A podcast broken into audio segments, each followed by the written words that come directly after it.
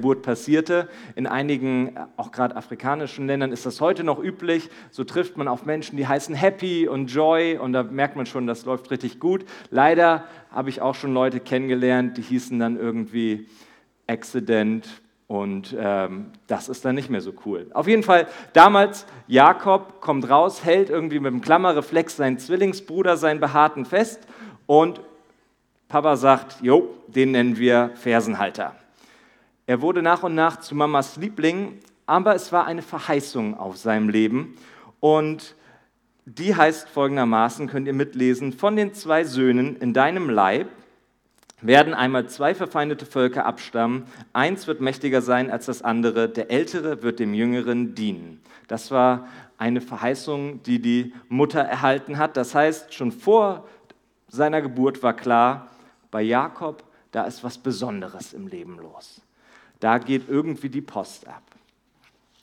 So, Jakob, wir haben es gerade mitgekriegt, wuchs also heran, immer so ein bisschen schon im Zwiespalt mit seinem Zwillingsbruder und ergatterte sich und ergaunerte sich den Segen des Erstgeborenen.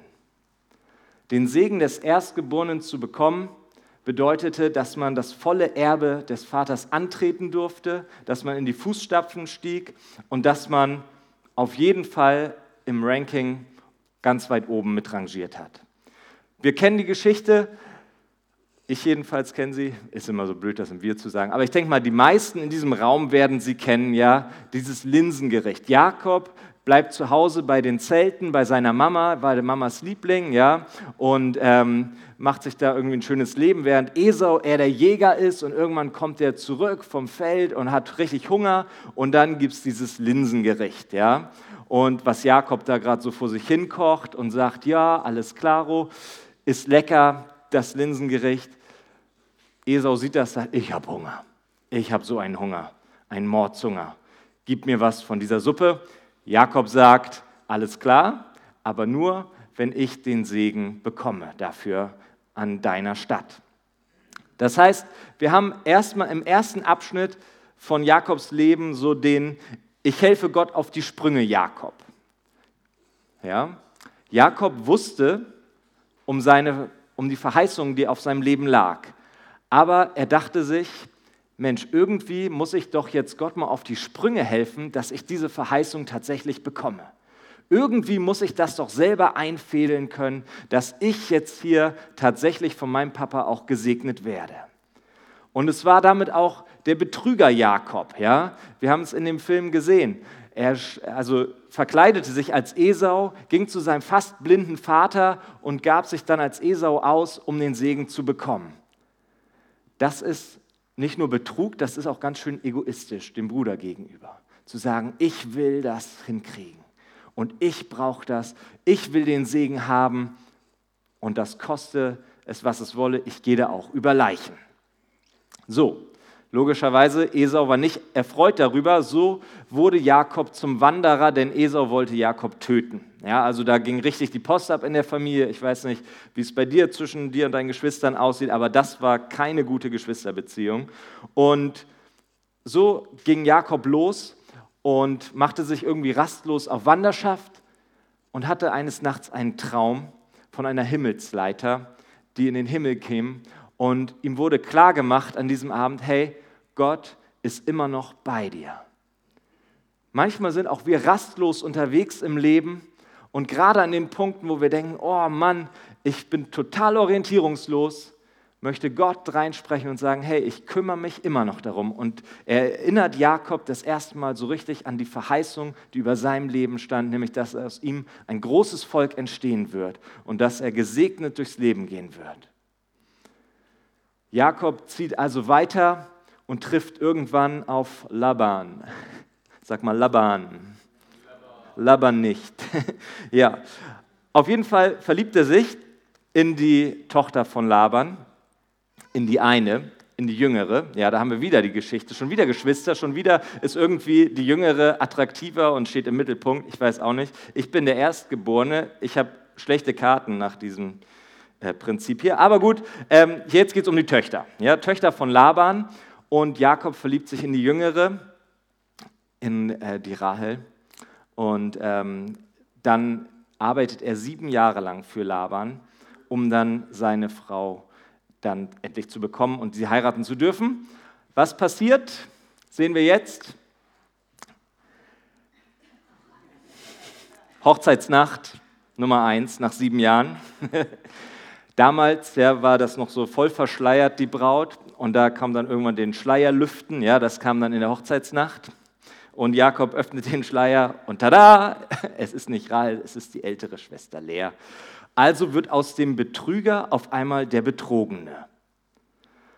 Jakob, wir lernen ihn kennen als einen echten Kämpfertyp, gibt nicht auf, sondern sagt, alles klar, ich arbeite trotzdem noch mal sieben Jahre, bis ich dann meine so geliebte Frau bekomme.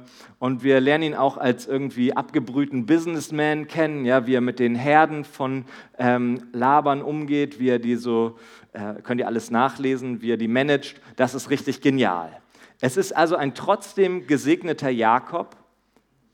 Jakob ist gesegnet, nicht aufgrund seines tollen Lebensstils, sondern trotz seines tollen Lebensstils seines nicht so tollen Lebensstils, sorry.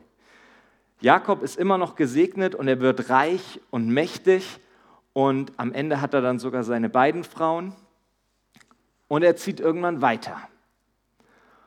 Und jetzt kommen wir zu einem Schlüsselpunkt in Jakobs Leben, um auch diesen Glaubensakt später noch ein bisschen besser zu verstehen. Jakob zieht los und eines Tages oder eines Nachts trifft er auf einen Mann der Mann aus dem Video. Einige sagen, es ist Gott selbst gewesen oder Jesus, der ihm da begegnet ist sogar. Ja, schon, also obwohl Jesus ja noch nicht als Mensch auf der Welt war. Da gibt es unterschiedliche Auslegungen. Und sie kämpften miteinander. Warum kämpft Jakob mit Gott eine ganze Nacht? Erstmal, das ist schon irgendwie weird. Sind alle Stories, die stehen in der Bibel, habe ich mir nicht ausgedacht. Ja? Also, wenn ihr manchmal die Bibel lest, ich komme da manchmal an so Stellen, wo ich denke, hm, alles klar. Also, Gott kämpft mit Jakob in einer Nacht, nimmt ihn zur Seite und sie rangeln die ganze Zeit. Und irgendwann mitten im Kampf stellt dieser Mann Jakob die Frage: Wer bist du? Oder wie heißt du? Hä? Was? Was ist das für eine Frage? Wer bist du? wird Jakob gefragt. Als Jakob damals, wir müssen wieder zurückspringen, ich hoffe, ihr kommt mit, sonst meldet ihr euch oder werft mich mit Papierkügelchen ab und dann weiß ich Bescheid, dass ich noch mal ein bisschen langsamer reingehe. Damals hat Isaak, sein Papa, ihn gefragt bei dem Segen, wer bist du? Und da hat er gesagt, ich bin Esau. Ich möchte so sein wie Esau. Jetzt wird er in diesem Kampf mit Gott auf einmal gefragt, wer bist du? Und er antwortet, ich bin Jakob. Ich bin der Fersenhalter, der Betrüger, der Egoist. Jakob kapituliert in diesem Moment. Es ist der gedemütigte Jakob. Ja, dieser Schlag auf die Hüfte, das kann ein bisschen salopp übersetzt, auch mit einem Tritt in die Eier übersetzt werden. Ja, ja jetzt sind sie wieder alle wach. So, wer hat da ja gesagt? So, Jakob muss völlig kapitulieren und sagt auf die Frage, wer bist du? Ich bin Jakob. Ich bin der, der es nicht hingekriegt hat. Ich wollte mein Leben vielleicht anders leben, aber jetzt bin ich hier und ich bin dieser Fersenhalter. Auf dich und mich gemünzt kann das bedeuten, dass wenn wir zulassen, dass so ein stolz kaputtmach-Moment kommt mit Gott, ja, und wir mit Gott kämpfen und am Rangeln sind, auch im übertragenen Sinne, weil wir denken so, okay, was, was ist hier los, Gott? Ich bin doch derjenige, der es hier eigentlich hinkriegen sollte. Aber Gott gibt dir vielleicht hoffentlich keinen Tritt zwischen die Beine, aber er zerbricht manchmal ein paar Sachen in deinem Leben, damit du an den Punkt kommst zu kapitulieren und zu sagen, hey, ich bin hier der echte David, der jetzt hier vor dir steht. Der Betrüger, der es nicht immer so hinkriegt, wie er sich das gern vorstellt. Der Lügner, der vielleicht in irgendwelchen Süchten auch noch festhängt. Vielleicht was auch immer du für dich anwendest. Und ab dem Zeitpunkt sagt Gott, danke, dass ich dich jetzt an diesem Punkt habe. Dass du einsiehst, du kannst es nicht alleine schaffen. Und jetzt gebe ich dir einen neuen Namen. Du sollst Israel heißen. Im übertragenen Sinne heißt das, Gott kämpft jetzt für dich. Du musst nicht mehr alleine kämpfen. Wir brauchen diese Momente der Schwachheit, damit Gott wirklich zu seiner vollen Stärke durch dich durchdringen kann. Und es geht weiter. Jakob zieht also los nach diesem demütigen, demütigenden Ereignis. Und es kommt der, obwohl ich mit Gott lebe, ist nicht alles easy, easy Jakob raus. Ja? Jakob settelt sich irgendwann in Kanaan, macht es sich ein bisschen bequem und seine Nachkommenschaft wächst und unter anderem auch Josef. Von dem werden wir dann nächste Woche mehr erfahren. Ja. Der geliebte Sohn Josef, und das sehen wir auf diesem künstlerisch top gemalten Bild, wie Josef hier gerade verkauft wird nach Ägypten hin. Und Jakob, der Vater, bleibt zurück und trauert, obwohl er doch schon so eine prägnante und vertrauensbildende Maßnahme mit Gott erlebt hat, trauert er immer noch dem Josef nach und sagt, alles klar, Josef ist tot. Auch wenn wir mit Gott unterwegs sind und wenn wir glauben, ist nicht immer alles easy. Manchmal spielt das Leben irgendwie einem böse zu, hat man den Eindruck. Obwohl man doch so vertraut und obwohl man denkt, Mensch, jetzt bin ich doch mal an Gott dran. Wir machen einen großen Zeitsprung nach vorne. Josef die Geschichte werden wir nächste Woche, wie gesagt, also erfahren, was da alles passiert ist und wie Josef in Ägypten zu einer mächtigen Position reift, das Land vor einer Hungersnot schützt. Und dann kommt es zu diesem Zusammentreffen, dass Jakob nach vielen Jahren erfährt, mein Sohn, mein geliebter Sohn Josef lebt. Und er zieht nach nach Ägypten. Am Ende haben wir einen, der nach 130 Jahren endlich angekommen, Jakob. Jakob war 130 Jahre lang unterwegs auf einer Auf- und Abfahrt, bis er endlich in Ägypten angekommen ist. Und da haben wir jetzt endlich die Situation, die Geschichte, um die es sich in dem Hebräerbrief dreht. Okay? Ich mache das jetzt mal ganz klassisch. Ihr dürft euch noch mal so ein bisschen den Kopf freischütteln. Das war jetzt ein Kurzabriss von einem sehr bewegten Leben. Genau, rede noch kurz mit deinem Nachbarn, sag ihm, was du dir nachher im Café bestellen willst locker dich ein bisschen auf und dann werde ich jetzt einfach mal ganz klassisch vorlesen. Ja? Ich bin ja für eine Vorlesekultur zu haben. Also Eltern, lest euren Kindern vor. Das ist was Gutes. Ich lese euch 1. Mose 48 ein paar Verse vor, die uns das Setting beschreiben, auf das sich der Hebräer-Verfasser am Ende bezieht. Kurze Zeit später erhielt Josef die Nachricht, es steht nicht gut um deinen Vater. Sofort eilte er mit seinen Söhnen Ephraim und Manasse zu ihm. Als Jakob hörte, dass Josef gekommen war, setzte er sich mit letzter Kraft im Bett auf. Er sagte zu Josef, der allmächtige Gott ist mir im Land Kanaan erschienen.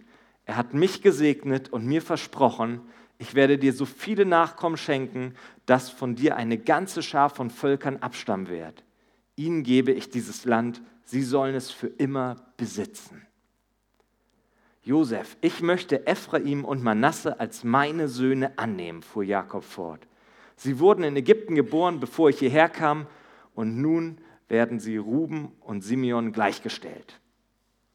Kurze Randnotiz, Ruben Simeon waren die Erstgeborenen von Jakob. Das heißt, seine Enkelkinder werden jetzt mit in diesen Stand gehoben.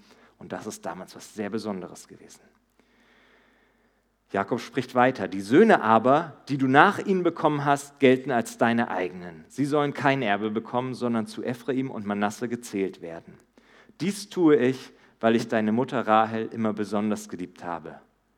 Als wir aus Mesopotamien zurückkamen, starb sie in Kanaan nicht weit von Ephrata, dem heutigen Bethlehem. Dort begrub ich sie. Jakob blickte Ephraim und Manasse an. Er ist auch schon mit den Augen ein bisschen geschwächt. Wer sind sie? fragte er. Das sind die beiden Söhne, die Gott mir in Ägypten geschenkt hat, antwortete Josef. Bring sie zu mir, ich will sie segnen, bat Jakob. Jakobs Augen waren im Alter schwach geworden, er konnte kaum noch sehen. Darum brachte Josef die beiden nah an ihn heran. Jakob umarmte und küsste sie. Dann wandte er sich wieder an Josef und sagte: Ich hätte nicht geglaubt, dich jemals wiederzusehen. Jetzt lässt Gott mich sogar noch deine Kinder erleben. Josef nahm Ephraim und Manasse weg von Jakobs Knien und verbeugte sich tief vor seinem Vater. Dann nahm er die beiden an die Hand und stellte Ephraim an Jakobs linke und Manasse an seine rechte Seite. Aber Jakob kreuzte seine Hände und legte seine rechte Hand auf Ephraims Kopf, obwohl er der Jüngere war. Seine linke legte er auf Manasses Kopf, obwohl er der Ältere war. Er segnete Josefs Söhne und sagte, schon meine Väter Abraham und Isaak gingen ihren Weg mit Gott dem Herrn. Und auch für mich hat er mein Leben lang wie ein guter Hirte gesorgt. Sein Engel hat mich aus allen Gefahren errettet. Dieser Gott möge auch Ephraim und Manasse reich beschenken. Sie sollen weitertragen, was er mit Abraham, Isaak und mir begonnen hat. Ihre Nachkommen sollen zahlreich werden und das Land bevölkern. Okay. Jakob, da auf seinem Bett gestützt, alt und klapprig, segnet die Enkel von Josef. Und es war damals üblich, das war noch, also an der rechten Hand, das war irgendwie die starke Hand. Auf der rechten Seite sollte der eigentlich Erstgeborene Manasse stehen. Josef stellt ihn da ganz brav hin. Sagt, Jung, stell dich hin. Du kriegst den starken Segen, Ephraim ein bisschen schwächer. Und Jakob im Glauben, so sagt der Hebräer, kreuzt seine Arme und segnet wieder mal den Jüngeren. Hm, haben wir schon irgendwo mal gehört heute. Ne? Die Jüngeren, die haben es gut. Josef gefiel es nicht, dass Jakob seine rechte Hand auf Ephraims Kopf gelegt hat. Er nahm sie, um sie auf Manasse zu legen. Er ist der Erstgeborene, sagte er. Lege deine rechte Hand auf ihn. Aber sein Vater ging nicht darauf ein. Ich weiß, mein Sohn, ich weiß, erwiderte er. Auch von Manasse wird ein großes Volk abstammen, aber Ephraim steht eine noch größere Zukunft bevor. Seine Nachkommen werden einmal unzählige Völker bilden. Schließlich segnete Jakob die beiden noch einmal ganz persönlich. Euer Name soll sprichwörtlich sein, wenn man sich in Israel Gutes wünscht. Dann wird man sagen, Gott erweise dir Gutes wie Ephraim und Manasse. Auf diese Weise gab er Ephraim den Vorrang vor seinem älteren Bruder Manasse. Das heißt, wenn ihr euch heute verabschiedet, ja, und dem anderen mal was irgendwie Kreativeres als einen gesegneten Sonntag wünschen wollt, sagt ihm doch einfach, Gott erweise dir Gutes wie Ephraim und Manasse, okay? als Verabschiedungsformel. Dann äh, habt ihr so eine kleine Gedankenstütze auch. Zu Josef sagte Jakob, und jetzt sind wir am Ende dieses ganzen Kapitels, ich muss bald sterben, aber Gott wird euch helfen und euch nach Kanaan zurückbringen, in das Land eurer Vorfahren. Du sollst deinen Brüdern etwas voraushaben. Ich verspreche dir das Bergland, das ich den Amoritern im Kampf mit Schwert und Bogen abgenommen habe. Lange her, dass wir eine Predigt hatten, in der 22 Verse direkt hintereinander vorgelesen wurden.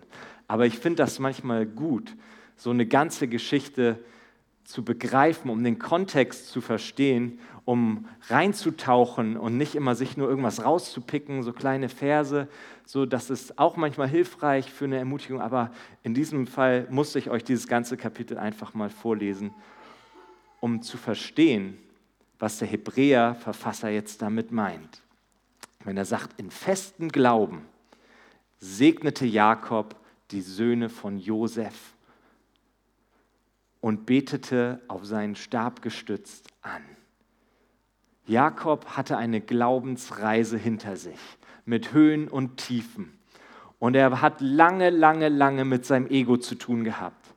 Ich selber bin auch ein absoluter, ich habe irgendwelche Rechtfertigungsgene in mir, sagt mir manchmal meine Frau. Ja? Ich, ich rechtfertige mich furchtbar gerne für das, was ich gerade gemacht habe. So, ja, ich habe eine Erklärung dafür. Und da kommt der gute Stolz, der nicht so gute Stolz kommt in mir hoch und denkt, okay, ich muss irgendwie schaffen. Und ich bin so froh, dass wir von Jakob lesen, dem es auch so ging, viele, viele Jahre lang, ja. 21 Jahre waren zwischen dem Segensklau und diesem Kampf vergangen, bis Jakob endlich an den Punkt war zu sagen, ich bin einfach schwach, aber in dieser Schwäche bist du stark, Gott. Und so ist Jakob am Ende seines Lebens ein echtes Glaubensvorbild. Und ich kann den Hebräer-Verfasser jetzt verstehen. Im Glauben segnete er das. Was bedeutet Glauben? Hoffen auf etwas, was noch nicht da ist.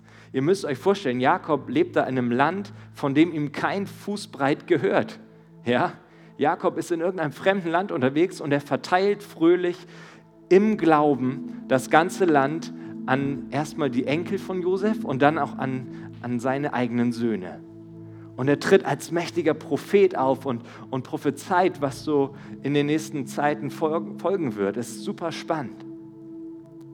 Jakob war angekommen an einem Glauben, der gleichzusetzen ist mit völligem Vertrauen darin, dass seine Verheißung, die er für sein Leben bekommen hat, sich fortsetzen werden, auch in der nächsten Generation wenn du nicht alles gleich siehst in deinem Leben, dann segne die nächste Generation und spreche im Glauben Gutes über sie aus. Du wirst merken, es kehrt ein Friede in dir ein. So konnte Jakob in Anbetung sterben. Mein Opa ist letztes Jahr 95 geworden und an seinem Geburtstag haben wir darüber gesprochen, wie es denn so ist, Angst vorm Tod und sowas. Und mein Opa sagt, nee, warum denn? Guck dir das hier an. Ich bin hier gerade auf dem Familientreffen. Guck dir meine ganze Familie an. Ich bin so reich beschenkt. Ich habe jetzt sogar noch meine erste Urenkelin erlebt. Warum sollte ich vor irgendetwas Angst haben? Ich kann voller Dankbarkeit auf den Tag zusteuern, wenn es dann ab in den Himmel geht.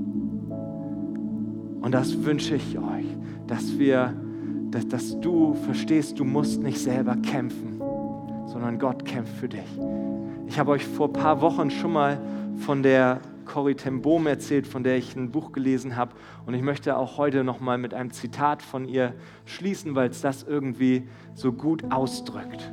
Sie schreibt, immer wenn ich sage, ich kann es nicht, bekomme ich die gleiche Antwort vom Herrn. Er sagt, ich weiß, du kannst es nicht. Ich weiß das schon seit langem nun weißt du es auch. Ich bin froh darüber, denn letzt, jetzt lässt du es mich machen.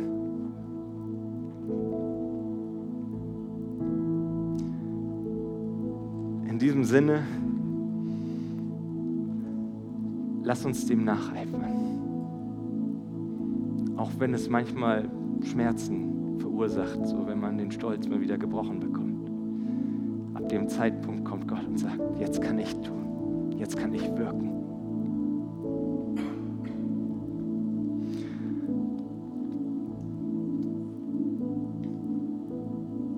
Danke, Jesus, dass du auf die Welt gekommen bist, um uns ein perfektes Leben vorzuleben. Danke, dass du für unsere Schuld gestorben bist und dass du es bist, der für uns kämpft. Ab dem Zeitpunkt, wenn wir einsehen, dass wir es nicht alleine können. Wir werden vielleicht noch öfter an diese Momente geführt,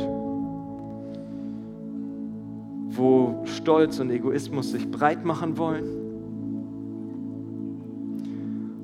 Aber ich bitte dich, dass ich auch für diese Erfahrung bereit bin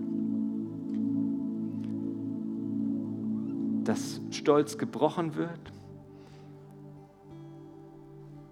und dass du dann übernehmen kannst das Steuer. Und zwar im vollen Maße. Du bist ein Gott voller Liebe und voller Gnade. Und du stehst zu deinem Wort und deinen Verheißungen und du führst uns durchs Leben. Bei dir sind wir sicher aufgehoben.